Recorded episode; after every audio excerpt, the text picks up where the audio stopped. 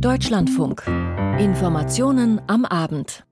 Hätte der Amoklauf von Hamburg verhindert werden können? Die Antwort auf diese theoretische Frage macht zwar keinen der sieben Erschossenen wieder lebendig, aber sie könnte mithelfen, Taten dieser Art künftig zumindest zu erschweren. Hintergrund sind Hinweise auf psychische Probleme des Täters, die bekannt waren und dennoch offenbar nicht reichten, um ihm seine Waffenerlaubnis zu entziehen. Der Amoklauf von Hamburg, die Frage nach dem Warum und die Diskussion über das Waffenrecht gleich als erstes. Darüber hinaus in dieser Sendung unter anderem diese Themen. Verdi einigt sich mit der Post auf einen neuen Tarifvertrag und kündigt im öffentlichen Dienst neue Streiks an. Der Reformprozess in der katholischen Kirche geht mit einem positiven Fazit zu Ende. China wählt, in China wählt der Nationale Volkskongress einen neuen Ministerpräsidenten. Im Sport schauen wir wie gewohnt am Wochenende auf die Fußball-Bundesliga und ab 18.40 Uhr in unserer Reihe Hintergrund geht es um den Strukturwandel in Oberschlesien. Mein Name ist Jonas Panning. Ihnen einen guten Abend. In Hamburg sitzt der Schock immer noch tief, auch fast 48 Stunden nach der Amoktat vorgestern Abend, als ein 35-Jähriger in einem Gemeindezentrum der Zeugen Jehovas wahllos sechs Menschen und ein ungeborenes Kind tötete und schließlich die Waffe gegen sich selbst richtete. Das merkt man auch daran, dass an diesem Wochenende von Gedenkfeiern und Trauermärschen in der Hansestadt nichts bekannt ist. Weiterhin stellt sich die Frage nach dem Warum, also nach dem Motiv des Täters, der einmal Mitglied der Gemeinde war. Über die Stimmung in Hamburg, Finn Kessler. Sieben tote Menschen, vier Männer, zwei Frauen und ein ungeborenes Mädchen, getötet durch Schüsse in den Bauch seiner Mutter. Das ist die schlimmste Straftat, das schlimmste Verbrechen in der jüngeren Geschichte unserer Stadt. Sagte ein sichtlich bewegter Andi Grote. Hamburgs Innensenator sprach von einer äußerst grausamen Tat. Der Mann, der die tödlichen Schüsse abgefeuert hatte, war Philipp F., ein ehemaliges Mitglied der Gemeinde, die er am Donnerstag angegriffen hatte. Er und die Gemeinde waren offenbar im Streit auseinandergegangen. Im Januar hatte die Polizei dann ein anonymes Schreiben erhalten, in dem geschrieben steht, dass F. einen großen Hass auf die Zeugen Jehovas gehabt hätte. War das der Grund für den Angriff? Das ist noch unklar, sagt Hamburgs Polizeipräsident Ralf Martin Mayer. Äh, dass es einen Zusammenhang gibt mit, den, mit dem Haus der Zeugen Jehovas, das muss man wohl annehmen. Äh, dann er hat dieses Haus aufgesucht, er war dort Mitglied und ist dort ähm, ausgetreten. Ähm, aber alles Weitere, wie, wie äh, konkret das Motiv war, das müssen jetzt erst die weiteren Ermittlungen zeigen. In dem Schreiben ist auch von einer psychischen Erkrankung die Rede, die aber niemals diagnostiziert worden sein soll. Der Grund, Philipp F. habe sich nicht in ärztliche Behandlung begeben wollen. Der 35-Jährige wohnte und arbeitete seit 2014 in Hamburg. Zuletzt war er als eine Art Unternehmensberater tätig. Er verlangte für seine Dienste ein horrendes Tageshonorar von 250.000 Euro. Außerdem vertrieb er ein Buch mit kruden Ansichten, das er selbst verfasst hatte. Er bezeichnete es als wichtigstes Werk neben der Bibel und dem Koran. Und in Bayern soll er in der Vergangenheit im Zusammenhang mit Drogen auffällig geworden sein. Voraussetzungen, die eigentlich gegen eine Waffenerlaubnis sprechen. Ralf Martin Mayer. Ähm, das haben wir heute auch das erste Mal gehört, dass es dort in Bayern so einen Vorgang gegeben haben soll oder geben, geben soll. Äh, da die ähm, Erteilung erst vor drei Monaten erfolgt ist in dieser Sache, also die Erteilung der Waffenbesitzkarte, hätte das möglicherweise zumindest in die Prüfung ähm, einbezogen äh, werden können, denn es wird ja nachgefragt, es werden dann ja die äh, vorhandenen Informationen der Sicherheitsbehörden ausgetauscht, auch des Landesamts für Verfassungsschutz dann hätte das äh, auffallen können. Aufgefallen ist offenbar auch nicht, wie viel Munition Philipp F. gehortet hatte. Als Polizisten ihn vor wenigen Wochen wegen der anonymen Hinweise unangekündigt zu Hause kontrollierten, fanden sie nur drei Magazine mit Munition, die fachgerecht und sicher verstaut gewesen sind. Am Tatabend hatte er bis zum Eintreffen der Polizei schon neun Magazine verschossen. Weitere rund zwei Dutzend fanden die Ermittler in einer Tasche.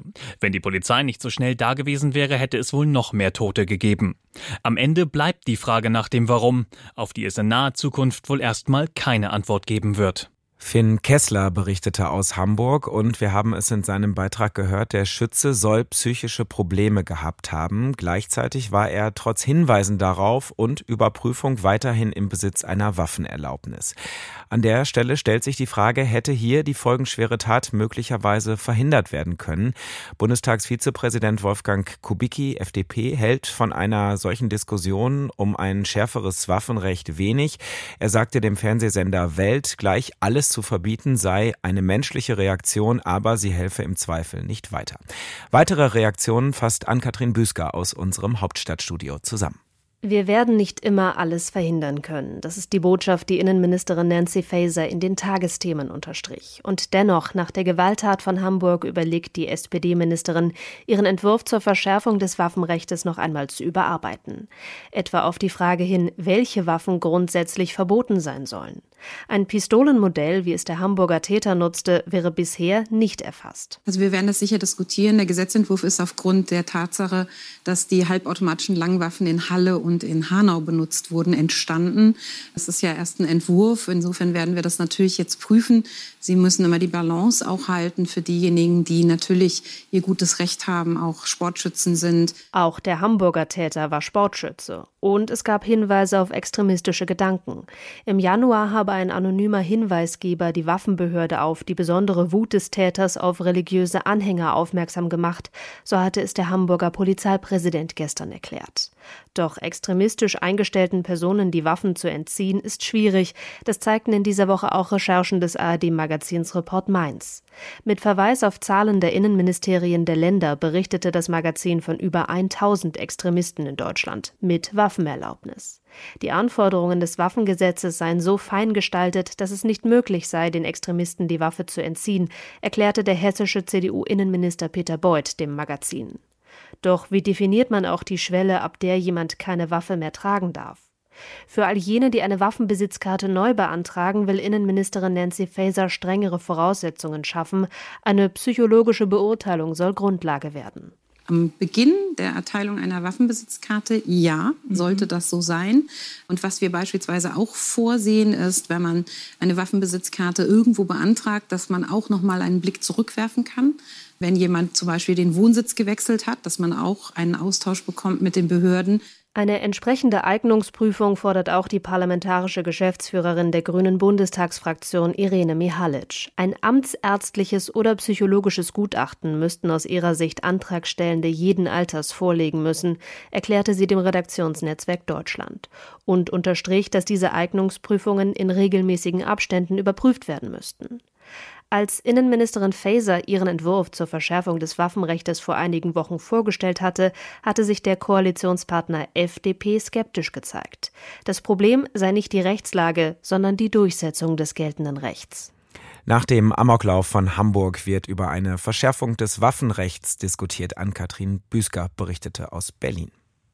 Viele Katholiken in Deutschland fremdeln mit ihrer Kirche. Das ist ziemlich offensichtlich, erreichen die Kirchenaustritte hierzulande doch Rekordwerte.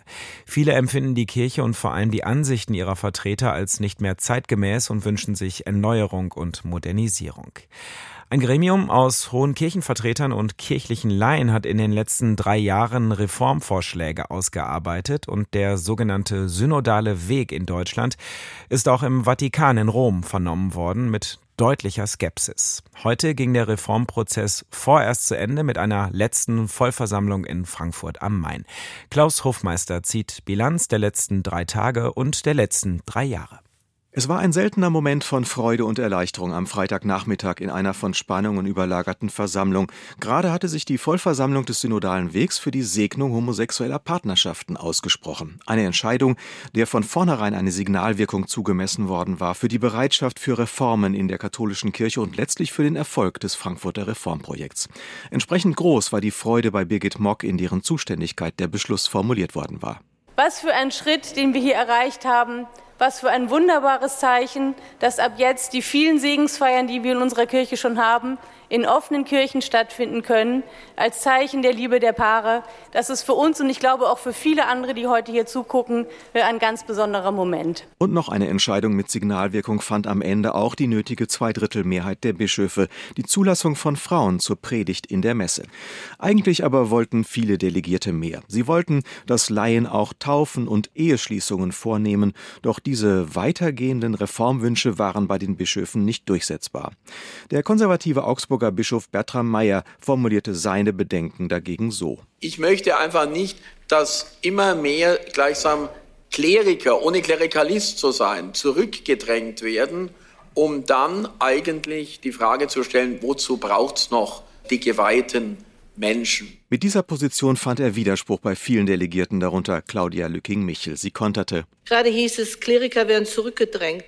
Das scheinen mir paradiesische Zustände zu sein, denn bei uns gibt es keine Kleriker, die man zurückdrängen könnte, sondern wir brauchen beide. So viele Kleriker wie möglich und Laienen, gut ausgebildete, die da eintreten, wo Leute Not haben und Zuspruch und Pastoral brauchen. Aber auch bei der Forderung nach einer Zulassung von Frauen zu kirchlichen Ämtern blieb die Versammlung aus der Sicht vieler engagierter Frauen am Ende kleinlaut, mit Rücksicht auf das bestehende Verbot von Priesterinnen seitens Rom. Schwester Katharina Ganz ist eine der Frauen, die sich zur Priesterin an sich berufen fühlten. Meine innere Wunde wird erst heilen, wenn wir wirklich den vollen Zugang haben in unserer Kirche zu allen Diensten und Ämtern. Am Ende reichte der Konsens allerdings nur so weit, dass Rom nun gebeten werden soll, das Amt des Diakons auch für Frauen zu öffnen.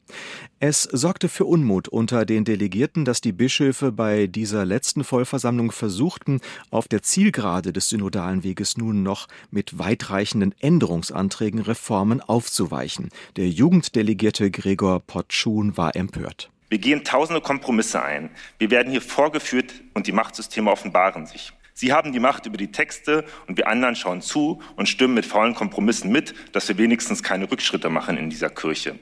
Ich bin dazu nicht mehr bereit. Einige Bischöfe fürchteten offenbar am Ende den Konflikt mit dem Vatikan, der zahlreiche Reformen im Vorfeld ausdrücklich abgelehnt hatte, und sie forderten mit Rücksicht auf Rom eben Kompromisse. Einige Delegierte fühlten sich erpresst. Bischof Betzing, der Vorsitzende der Bischofskonferenz, zeigte Verständnis. Das müssen wir uns verantwortlich sagen lassen.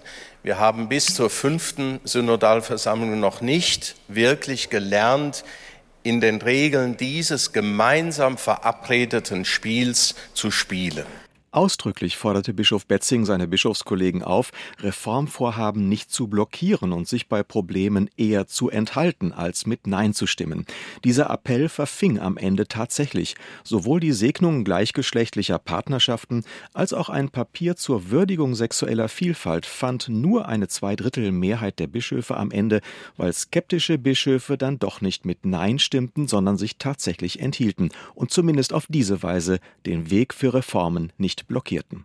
Klaus Hofmeister berichtete und einen Kommentar zum synodalen Weg vom Kollegen Andreas Mein aus unserer Redaktion Religion und Gesellschaft hören Sie um 19.05 Uhr heute Abend hier im Deutschlandfunk. Im Tarifkonflikt bei der Deutschen Post hatten sich die Mitglieder der Gewerkschaft Verdi vorgestern noch mehrheitlich für einen unbefristeten Streik ausgesprochen. Doch in der Folge wurde zwischen Unternehmen und Gewerkschaft weiterverhandelt, zuletzt in einer stundenlangen Nacht-Marathonsitzung. Am Ende steht ein neuer Tarifvertrag, mit dem der Streik sehr wahrscheinlich verhindert werden kann. Jörg Sauerwein über die Einzelheiten. Mehr als 24 Stunden zähe Verhandlungen haben Post und Verdi hinter sich, als endlich klar ist, die Einigung ist geschafft. Zwischendurch sah es sogar fast nach einem Abbruch aus, heißt es von einigen Beteiligten. Jetzt sollen die Beschäftigten schon im April eine erste Zahlung zum Inflationsausgleich von gut 1000 Euro bekommen. Danach dann weitere monatliche Zahlungen, bis die vollen 3000 Euro erreicht sind. Außerdem bekommen die Mitarbeiter ab April nächsten Jahres 340 Euro mehr Geld. Auch das früher als noch zuletzt von der Post vorgeschlagen, sagte Verdi-Verhandlungsführerin Andrea Kotschisch. Das sei nur durch den Druck aus den Betrieben und der hohen Streikbereitschaft unter den Mitgliedern möglich gewesen. Postpersonalvorstand Thomas Ogilvy erklärte, mit dieser Vereinbarung sei man über die finanzielle Schmerzgrenze hinausgegangen. Aber dafür habe man jetzt auch für die nächsten zwei Jahre Ruhe und Planungssicherheit im Betrieb. Außerdem sei es auch gut für die Kunden, dass die Streiks doch noch abgewendet werden konnten. Jetzt muss allerdings noch eine Urabstimmung unter den Verdi-Mitgliedern bei der Post für Klarheit sorgen.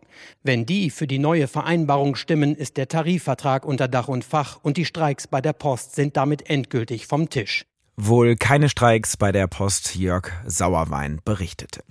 Der Tarifkonflikt im öffentlichen Dienst dagegen geht weiter. Zuletzt machte sich das bemerkbar durch nicht abgeholte Mülltonnen und geschlossene Wertstoffhöfe. Für kommenden Montag hat die Gewerkschaft Verdi nun erneut das Sicherheitspersonal an den Flughäfen zum Warnstreik aufgerufen. Betroffen sein sollen die Flughäfen Hannover, Bremen, Berlin und Hamburg. Patrick Buchmüller. Der Warnstreik beginnt bereits morgen Abend um 22 Uhr am Hamburger Flughafen. Mit Beginn der Nachtschicht um 22 Uhr sollen die Beschäftigten die Arbeit niederlegen. Über 250 Flüge wurden dort abgesagt, 32.000 Passagiere sind davon betroffen. Am Flughafen Berlin-Brandenburg in Schönefeld geht es um 3.30 Uhr Montag früh los. Die Flughafengesellschaft hat bereits angekündigt, dass alle 200 Abflüge gestrichen wurden. Das betrifft etwa 27.000 Passagiere. Hintergrund des Streiks sind die bisher erfolgreichen erfolglosen Tarifverhandlungen. Verdi fordert höhere Zuschläge für Nacht-, Wochenend- und Feiertagsarbeit. Die Zulagen seien seit 2006 nicht mehr verbessert worden. Seit 2013 verhandle man schon über eine Erhöhung.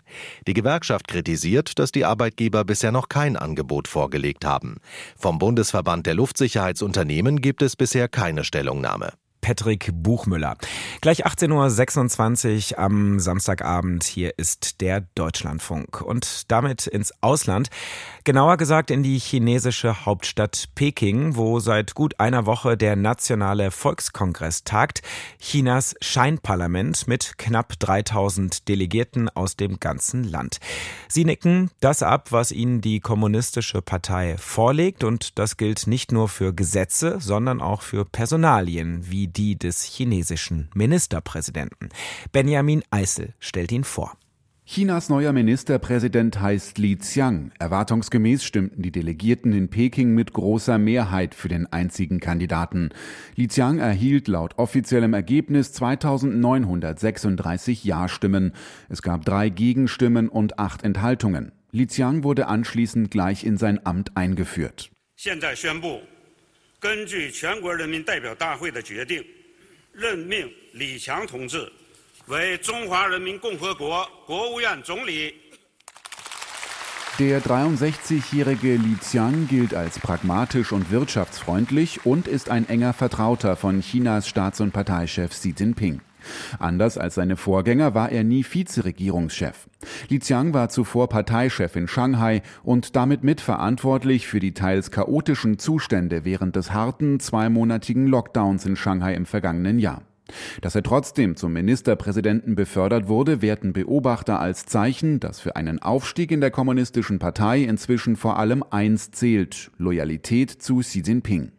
Der Ministerpräsident ist die Nummer zwei in China nach dem Staats- und Parteichef und hauptsächlich für die Wirtschaft zuständig. Er leitet außerdem den Staatsrat, der die Ministerien koordiniert.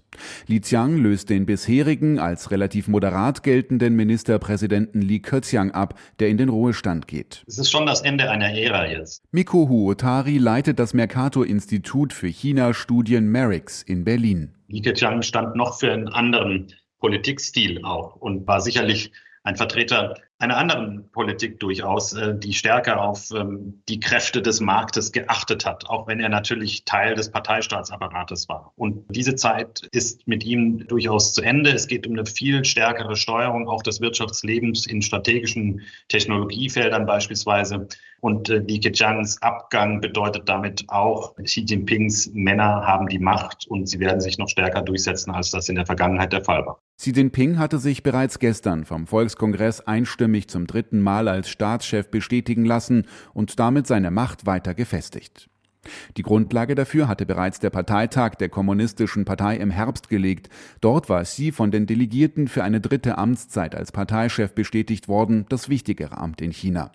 Um zu viel Machtkonzentration zu verhindern, war eigentlich nach zwei Amtszeiten und zehn Jahren Schluss an der Spitze von Staat und Partei. Doch Xi Jinping hat 2018 extra die Verfassung ändern lassen, um das Land weiter führen zu können und setzt sich außerdem über das bisherige Alterslimit hinweg. Der 69-Jährige ist damit so mächtig wie keiner in China seit Mao Zedong, dem Gründer der Volksrepublik. Aus Peking der Bericht von Benjamin Eisel. Vor dem Besuch von EU-Kommissionspräsidentin von der Leyen im Weißen Haus war nicht erwartet worden, dass der Handelskonflikt mit den USA anschließend beendet ist, aber von der Leyen und US-Präsident Biden sind sich in der Sache offenbar zumindest näher gekommen. Die USA wollen ja beim Ausbau erneuerbarer Energien vor allem auf heimische Unternehmen und setzen und diese mit Subventionen unterstützen. Das alles im Rahmen des sogenannten Inflation Reduction Acts. An welchen Stellen sich von der Leyen und Biden aufeinander zubewegten, berichtet Nina Barth. EU-Kommissionspräsidentin Ursula von der Leyen wirkte zufrieden nach dem Treffen mit US-Präsident Joe Biden. Meeting, Ein sehr gutes, sehr konstruktives Gespräch sei es gewesen. Schon zum Auftakt hatte von der Leyen im Weißen Haus neben dem US-Präsidenten sitzend betont, die Europäische Union und die USA seien nicht nur Partner, sondern gute Freunde. Und der US-Präsident bescheinigte der EU-Kommissionspräsidentin, sie mache einen großartigen Job. Freundliche Worte zum Auftakt. Im Vier-Augen-Gespräch dann sind Biden und von der Leyen im Handelskonflikt rund um US-Subventionen für grüne Technologien einen bedeutenden Schritt aufeinander zugegangen. Vom Tisch ist der Konflikt nicht, aber zumindest entschärft. Wir beabsichtigen, unverzüglich Verhandlungen über ein Abkommen über kritische Mineralien aufzunehmen, heißt es in einer gemeinsamen Mitteilung der EU-Kommissionspräsidentin und des US-Präsidenten. Es geht um Mineralien zur Herstellung von E-Auto-Batterien. Ursula von der Leyen erklärte, das Ziel ist, ein Abkommen zu haben, das in der EU geförderte oder verarbeitete kritische Mineralien bei US-Subventionen so behandelt werden, als ob sie in den USA gewonnen worden wären. Sprich, keine Steuernachteile für europäische Rohstoffe in den USA. Damit wäre der Handelskonflikt entschärft, denn die EU und auch Deutschland befürchten, dass europäische Firmen ihre Produktion, wie etwa die von Batterien für Elektroautos, in die USA verlagern, wenn sie nur dort von Steuererleichterungen profitieren können. Hintergrund ist das sogenannte Inflationsbekämpfungsgesetz der USA. Es sieht milliardenschwere Investitionen in den Klimaschutz vor. Steuererleichterungen für grüne Technologien sind aber daran geknüpft, dass sie in den USA hergestellt werden. Von der Leyen hatte schon zum Auftakt des Treffens betont, sie finde es großartig, dass es jetzt so massive Investitionen in saubere Technologien gebe. Nach dem Treffen erklärte sie nochmal, sie begrüße das Inflationsschutzprogramm. Es sei eine massive Investition in saubere Technologien und die EU setze mit ihrem grünen Industrieprogramm ebenfalls darauf. We welcome the Inflation Reduction Act because it is a massive investment in the green transition. It is mirrored by the Green Deal Industrial Plan in the European Union. An dem US-Gesetz zur Reduzierung der Inflation wird sich nichts mehr ändern, das hat US-Präsident Biden schon klargestellt. Aber bei der Anwendung können die USA der EU entgegenkommen, und das tun sie offensichtlich. Zumindest haben Ursula von der Leyen und Joe Biden nun Verhandlungen auf den Weg gebracht mit dem Ziel, negative Folgen für die Europäische Union abzuschwächen. Nina Barth aus Washington. Der Vulkan Merapi auf der Insel Java ist einer von 120 aktiven Vulkanen in Indonesien. Er zählt zu den gefährlichsten der Welt. Jetzt ist er erneut ausgebrochen. Jennifer Johnston. Rauch und Asche stiegen über dem Krater auf. Dörfer in der Umgebung wurden mit feinem Vulkanstaub überzogen. Es sei der heftigste Ausbruch des Merapi seit Ende 2020, so die Chefin des indonesischen Vulkanologiezentrums. Die Behörden haben eine sieben Kilometer große Sperrzone rund um den Krater eingerichtet. Denn heißes Gestein, Gas und Lava seien weit ins Tal gerauscht, so ein Sprecher des Katastrophenschutzes. Mindestens acht Dörfer in der Umgebung des Vulkans seien vom Ausbruch betroffen. Tourismus und Bergbau wurden eingestellt. Nach Angaben des indonesischen Katastrophenschutzes wurden zunächst keine Verletzten gemeldet. Der Vulkan Merapi gilt als der aktivste Vulkan des Landes und zählt zu den gefährlichsten Vulkanen der Welt. Er liegt etwa 35 Kilometer nördlich der Großstadt Jogjakarta, die für ihre Kulturschätze bekannt ist. Bei einem schweren Ausbruch 2010 waren mehr als 340 Menschen getötet worden. Zehntausende mussten ihre Häuser verlassen. Seit Ende 2020 gilt wieder eine erhöhte Warnstufe für den Vulkan. Diese wurde auch nach dem Ausbruch beibehalten. Jennifer Johnston berichtete. Marina Schweizer aus unserer Sportredaktion ist ins Studio gekommen. Es ist das hundertste Revierderby in der Fußball-Bundesliga, das wir hier auf dem Monitor verfolgen. Ich kann sagen, es ist gerade angepfiffen worden. Marina Schweizer zwischen Schalke 04 und Borussia Dortmund ja auch im Vorfeld mit einigen Sicherheitsbedenken. Was können Sie sagen? Ist es bisher ruhig geblieben? Bisher ist uns von außerhalb des Stadions nichts bekannt von größeren Vorkommnissen. Gerade im Stadion wirklich richtig viel Pyro zu sehen gewesen. Vor dem Anpfiff viel Pyro auf beiden Seiten. Das Spiel ist trotzdem angepfiffen worden. Für die Polizei ist das heute im Ruhrpott nach eigener Aussage ihr größter Einsatz der Bundesliga-Saison. Noch sind keine Tore gefallen zwischen dem Tabellenzweiten Dortmund und dem zweitletzten Gastgeber Schalke. Einen Fingerzeig an die Dortmunder Verfolger hat es schon am Nachmittag vom ersten der Tabelle gegeben. Der FC Bayern mit 5 zu 3 gegen die Nachbarn aus Augsburg. Dabei begann es für die Bayern gar nicht so gut. Edgar Endres. Als die Bayern nach nur zwei Minuten durch Berischer 0 zu 1 zurückliegen, scheint vieles aus Augsburger Sicht möglich. Doch die Münchner drehen fulminant bis zur Pause das Spiel. Zweimal trifft der starke Pavard, dazu noch Cancelo und Sané. Augsburg spielt da viel zu passiv. Nach dem Wechsel wehren sich die Schwaben enorm. Doch selbst zwei Treffer durch Berischer per Foulelfmeter und Cardona bringen nichts, weil die Bayern durch Davis zwischenzeitlich auf 5 zu 2 erhöht hatten. Auf den dritten Tabellenplatz ist zwischenzeitlich RB Leipzig vorgerückt durch ein klares 3 zu 0 gegen Borussia Mönchengladbach. Philipp Weiskirch. Am Ende wurde es doch deutlich. 3 zu 0 gewinnt RB gegen eine Gladbacher Mannschaft, die im ersten Durchgang viele gute Chancen liegen ließ. Nach der Pause gab es dann Foul-Elfmeter für die Borussia nach Videobeweis. Aber Alassane Player scheiterte an Keeper Janis Blaswig, der die Ecke geahnt hatte und den Ball festhielt. Kurz darauf dafür dann die Führung für die Leipziger. Nach einem Ballverlust knallte Timo Werner den Ball an die Unterkante der Latte. Und dann wurde Player komplett zum Pechvogel. Nach dem verschossenen Elfer verursachte er einen für RB. Emil Forsberg verwandelte zum 2 zu 0 und das dritte Tor besorgte dann noch Joschko Guardiol nach einer Ecke. Erneuter Dämpfer dagegen für Eintracht Frankfurt und das kurz vor dem wichtigen Champions League Achtelfinale kommende Woche. Nur ein Unentschieden gegen Abstiegskandidat Stuttgart. Tim Brockmeier. Lange war es eine gähn und gute Nachtpartie, bis Frankfurts Rode in der 55. Minute dank abgefälschtem Ball zur Führung traf. Die Eintracht danach dominanter. Stuttgart-Trainer Labadia dagegen mit glücklichem Händchen brachte Silas, der in der 75. Minute nach Ballgewinn und Konter zum 1 zu 1 traf. Abstiegskandidat Stuttgart danach besser und näher dran an der Führung als Champions League-Teilnehmer Eintracht. Der VfB verdient sich einen wichtigen Punkt in Frankfurt. Und 1 zu 1 war auch das Ergebnis zwischen Hertha BSC und Mainz 05, Tabea Kunze. Hertha mit einer starken ersten Halbzeit, aber einem glücklichen Handelfmeter, den es in der 18. Minute gab, nach Eingriff des Videoassistenten. Barrero hatte den Ball minimal mit der Hand im Strafraum berührt. Ein Gangkampf verwandelte sich ja zum 1 zu 0. In der zweiten Halbzeit Mainz verbessert mit dem Ausgleich in der 57. Minute. Traumtor in den Winkel durch Ajork. Danach Hertha mit der großen Chance zur erneuten Führung. Kempf köpfte nach einer Ecke an die Latte, aber es blieb insgesamt beim 1 zu 1 vor 43.000 Zuschauern. Historische Marke im Wintersport. Die Amerikanerin Michaela Schifrin ist ab jetzt alleinige Rekordhalterin. Mit ihrem heutigen Weltcupsieg hat sie geschafft, was vorher keiner Frau und keinem Mann in der Geschichte gelungen ist. Erich Wartusch.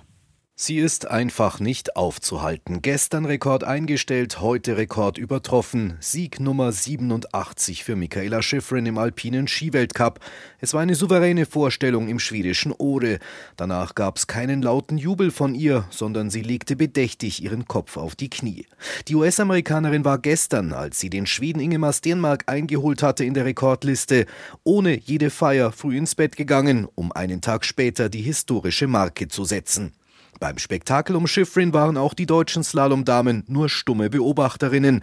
Lina Dürr auf Platz 6, Emma Eicher gute Elfte. Nur Rang 29 erreichte dagegen Fabian Gratz als einziger Deutscher im Finale des Riesenslaloms von Kranjska Gora. Eine Ewigkeit hinter dem siegreichen Schweizer Marco Odermatt. Der Weltmeister hatte auf der immer weicher werdenden Piste seinen Vorsprung aus Lauf 1 gut verwaltet und siegte vor dem Franzosen Alexis Pinturo. Mit großer Mehrheit haben gestern die Delegierten bei einem außerordentlichen Kongress des Weltfechtverbandes für die Wiederzulassung von Russland und Belarus bei internationalen Wettkämpfen gestimmt. Die deutsche Fechterin und Athletenvertreterin Lea Krüger habe ich gefragt, wie es ihr mit diesem Vorstoß ihres Weltverbandes geht. Nicht gut. Also überhaupt nicht gut. Ich habe gestern Nachmittag von einer ukrainischen Fechterin tatsächlich, das war die erste, die mir geschrieben hat, also Lea, die Russen sind wieder da. Sie kommen zurück ich habe die Nachricht gelesen. Ich saß irgendwie gerade im Café und war fassungslos im ersten Moment. Ich glaube, was mich bei dem Ganzen wirklich so sehr, sehr sprachlos und fassungslos macht, ist, das jetzt einfach so passiert ist, dass noch nicht mal die Entscheidung des IOCs abgewartet wurde. In der Argumentation wird auch wieder ein bisschen auf die Entscheidung hingewiesen, was die Neutralität angeht. Aber das ist das Einzige, was irgendwie mal kurz angesprochen wurde. Umsetzungsfragen wurden in keinster Weise diskutiert. Das ganze Interview mit Lea Krüger gibt es nach 19.10 Uhr in Sport am Samstag und darin geht es dann auch um das Abstimmungsverhalten des Deutschen Fechterbundes. Marina Schweizer, vielen Dank aus unserer Sportredaktion und das war diese Ausgabe der Informationen am Abend. Heute mit Jonas Panning. Ihnen noch ein schönes Wochenende.